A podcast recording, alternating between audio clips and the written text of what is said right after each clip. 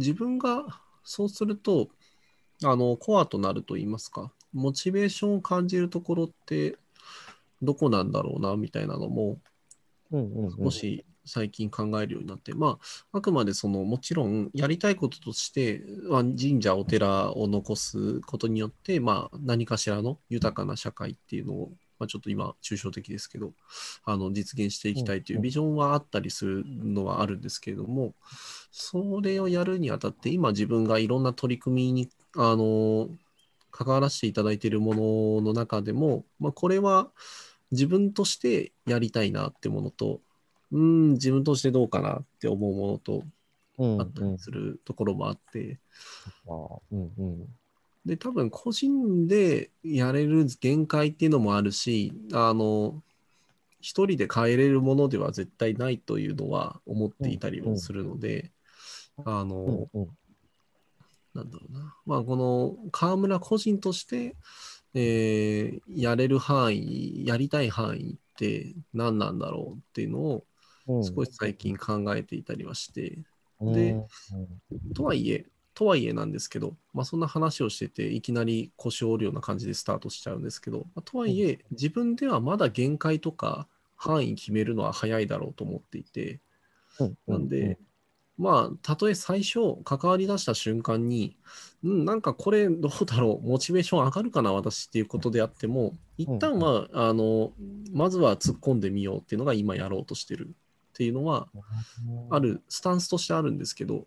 なんか最近その、実際にいろんなことをやり出していく中で、あ、これはめちゃめちゃ楽しいな、やっていきたいなってことと、うん。どうかな、これ、うーん、もしかしたらモチベーション的に上がりにくいものなのかもな、みたいなのがあるなって思っているってところもあって、うんうんうん。でいくとやっぱりデータ分析とかって結構、なんか自分的にはあまりモチベーションが上がらないんですよね。うんうん、なるほど、そうなんですね。うんうんうん。データ分析をする機会も今あったり、なかったり。そうですね。まあ、特にその会社員としてやってることっていうのは結構そこら辺が大きかったりして、でまその結果、あ、なるほど、こういう法則があるっていうのが分かるっていうのは、うん楽しい面もありつつ、なんだろうな。なんかあまりモチベーションが上がりづらい自分がいたりして、うんうんん、どうなんですかね。企画する、立ち上げるところっていうのはすごい好きなんですけれども、その後の分析ってものが、まだなんか自分の中で、あの、馴染んでないのかなっていうのをちょっと思っていたりはするっていうのはあったりしますね。うんうんうんで、逆に、なんでしょう。あの、モチベーションめっちゃ高いなって思ってるのは、うーん、やっぱりなんか、人に伝えて、あの、どどうやって伝えようかなというか、いかに分かりやすく噛み砕いて伝えようかなとかを考えるのはすごい好きなんですよね。うんうんなんか、なので、なんですかね、まあ、一言で言うなら結構文系な気質があるのかなっていうのは なるほど。うんうまあ、なんん。かそんなこともちょっと個人的には今思ってたりするっていうところですかね。うんうん。そっかそっか。まあ、自分がね、あの、しっくりくるところというか、まあ、なんか、あのそこをフルパワーにできたら、まあなんか、それに越したことはないですよね。うん、でも一方で、こう、なんだろう、あのその時その時のモチベーションっていうよりも、なんか意義あることとしてこうやっていくことだったり、まあ、そういうモチベーションのこう種類もあるのかなっていうふうに、うんうん、思うので、うんうん、どういうふうなね、ものが栄翔さんの中で残っていって、栄翔さんの中で、あ、これは手放して他の人に任せようかな、もしくはやらなくていいかなっていうふうになっていくのか楽しみですよね。あとは、まあ、あの、そういうモチベーションの源泉どこかなっていうのも探りつつ、もう一個あるのが、さっきの科学っていうところで、結構これ、あの、うん。この間京都の、えっと、どこだったかな、あれ。京都博博物館じゃないんですけど、なんかあの、現代アートチックなものを三条のあたりで、あの、博物館か美術館かのようなところで見たんですけれども、それ何かっていうと、あの、科学と、あとはその、死か、まさに、あの、今、三浦さんのやっておられる死ってものが、あの、どちらも同じスタートだった。うん。でも今ってどうなってるかみたいな、まあ、科学と死ってものを比べて比較することによって、もう一度ちょっと科学を見つめ直そうみたいなテーマでうん展覧会みたいなのをやっておられたんですけれども、そこで見ていてすごい感じたのが、あ確かにって思った一番最初が、そのまさにその自然っていうもの、自然現象っていうものを捉えるときに、科学と死ってものは両方とも自然を観察した結果出てきたものというかどうやったら自然って何だろうっていうのを解明していこうとして科学ってものもできたし死ってものもある意味で表現っていうところで出てきたと。初めは同じ自然ってものを解明していこうっていうものになっていったけれどもまあその方やまあえー、よしあしは別として科学ってものは例えばダイナマイトってものを鉱山の発掘のために生み出したんだけれどもこれを人を殺すために使ってしまっているっていう面もあったりとかしてうん。なんかそうすると環境も破壊されちゃうしまあそもそも生命の危機とかも生み出してしまう。自然を解明しようってなった結果自然を破壊する方向に片や進んでいる科学というものとあとは死ってものは自然ってものの美しさを表現することによって人々にとって自然ってものがあのもう一度思い起こされるというかあ自然って大事だよなこの美しさっていいよなっていうふうに思ってもらえるようになる。そんな意味として知ってものは逆に自然を大事にしようっていうアプローチの方に進みがち、まあ、この2つって原点は一緒なんだけれども出ていった先が違うよねっていう話が書いてあってうん。ああなるほどなってすごいあの面白いなって思ってちょうどその面白いなって思ったあのきっかけとしてはやっぱその手前ぐらいでなんですけどそれこそ神職さんと話をさせてもらった時にうん。まあ、神道ってものはそもそもその自然をいかに大事にするかっていうところから出てきたっていう話の聞いていて、うんうんああってことはまあ一緒なんだな。多分科学も死も神道も起こりは同じなんだなって思った時にうん。なんかこの方向性が今あの改めていろんな方向を向いてるわけなんですけれどもこれを戻していくために科学っていうものが逆にあの自然を破壊する方向にまで進んでしまっているとかを自然ってものってもうちょっと大事にしないといけないよねとかって戻していくためにこういった神道とか、まあ、あるいは仏教ってものもまあ心人の心っていうものを整えていくという意味では少し近しいものがあるかなと思いつつ、まあ、このやっぱり神道とか仏教ってものがある意味でその自然環境の保護とかそういった観点からもあの科学と交わりながら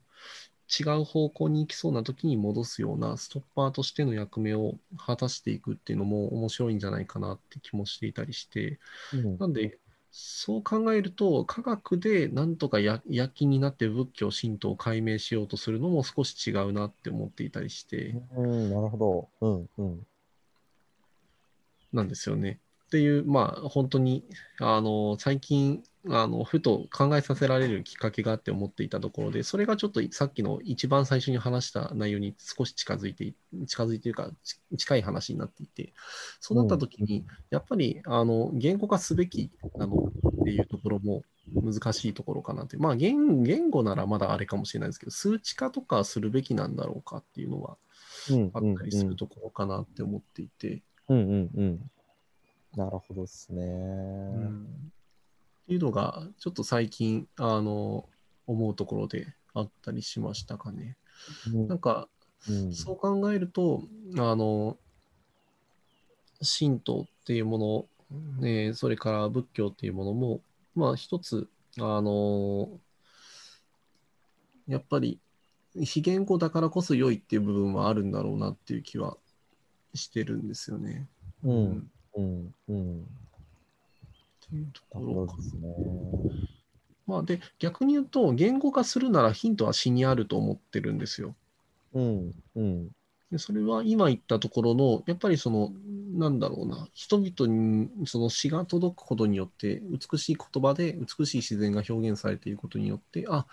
やっぱ大切にしないとっていう景気を促すそんな効果が詩にはあるとすると神道とか仏教とかっていうのもそういった詩が人々の心を動かす力っていうものを少しあの見つめ直した上で仏教神道に詩の要素を取り入れていくっていうのはすごい大事なんだろうなっていう、まあ、まさに三浦さんが今やっておられるようなことっていうのがうん、なんかそういった意味で近しいんじゃないかなっていうのは少し思っていて。うん。なんであ三浦さんが詩やってるのってそういうことからかなんかなっていうのをちょっと思ってたりしたっていうのも あったんですけれどもそのあたりってなんかちょっと違いました？あの詩をやってる観点としては。あ、そうでしょうね。結果論ですけど、昨年はなんか直感的になんか書かなきゃっていうふうになって、うんうん、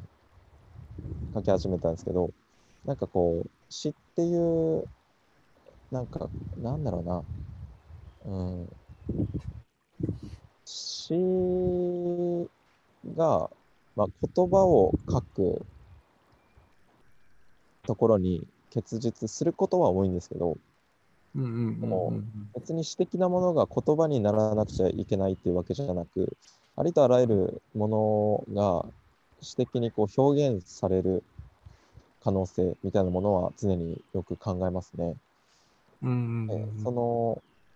その時に結構、なんでしょうね、あちょっとあの具具体例あ、こういうコミュニケーション世の中であんま起こらないなと思って面白かった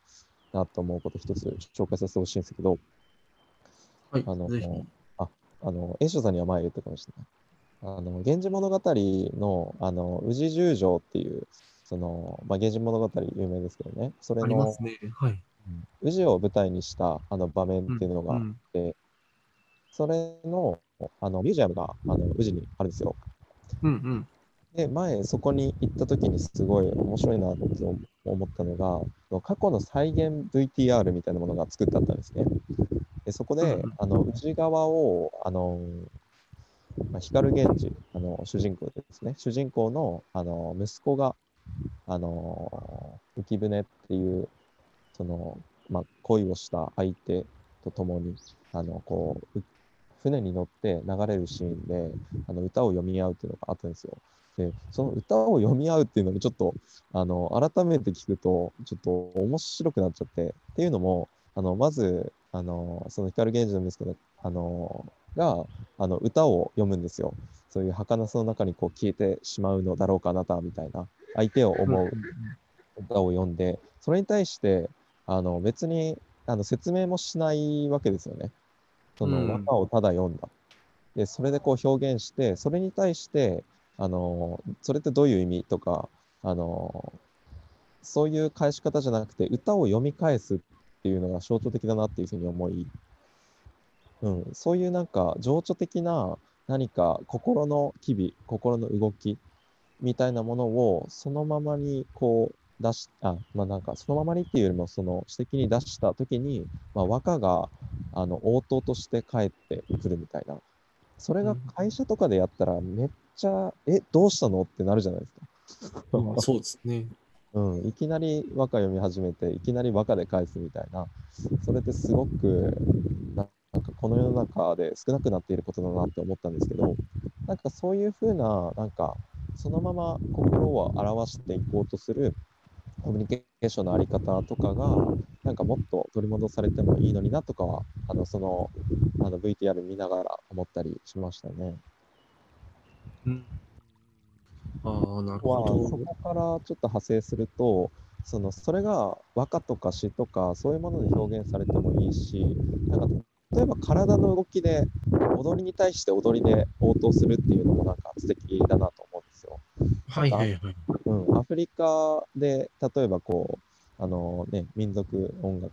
もなんかジャンベとかいろいろこう叩いている時に踊り始める人が例えばいた時にそれを見てこっちも踊っちゃうみたいなそういうものも何か受け取ってしまったものに対してあの体でこう表現表していくということだと思うんで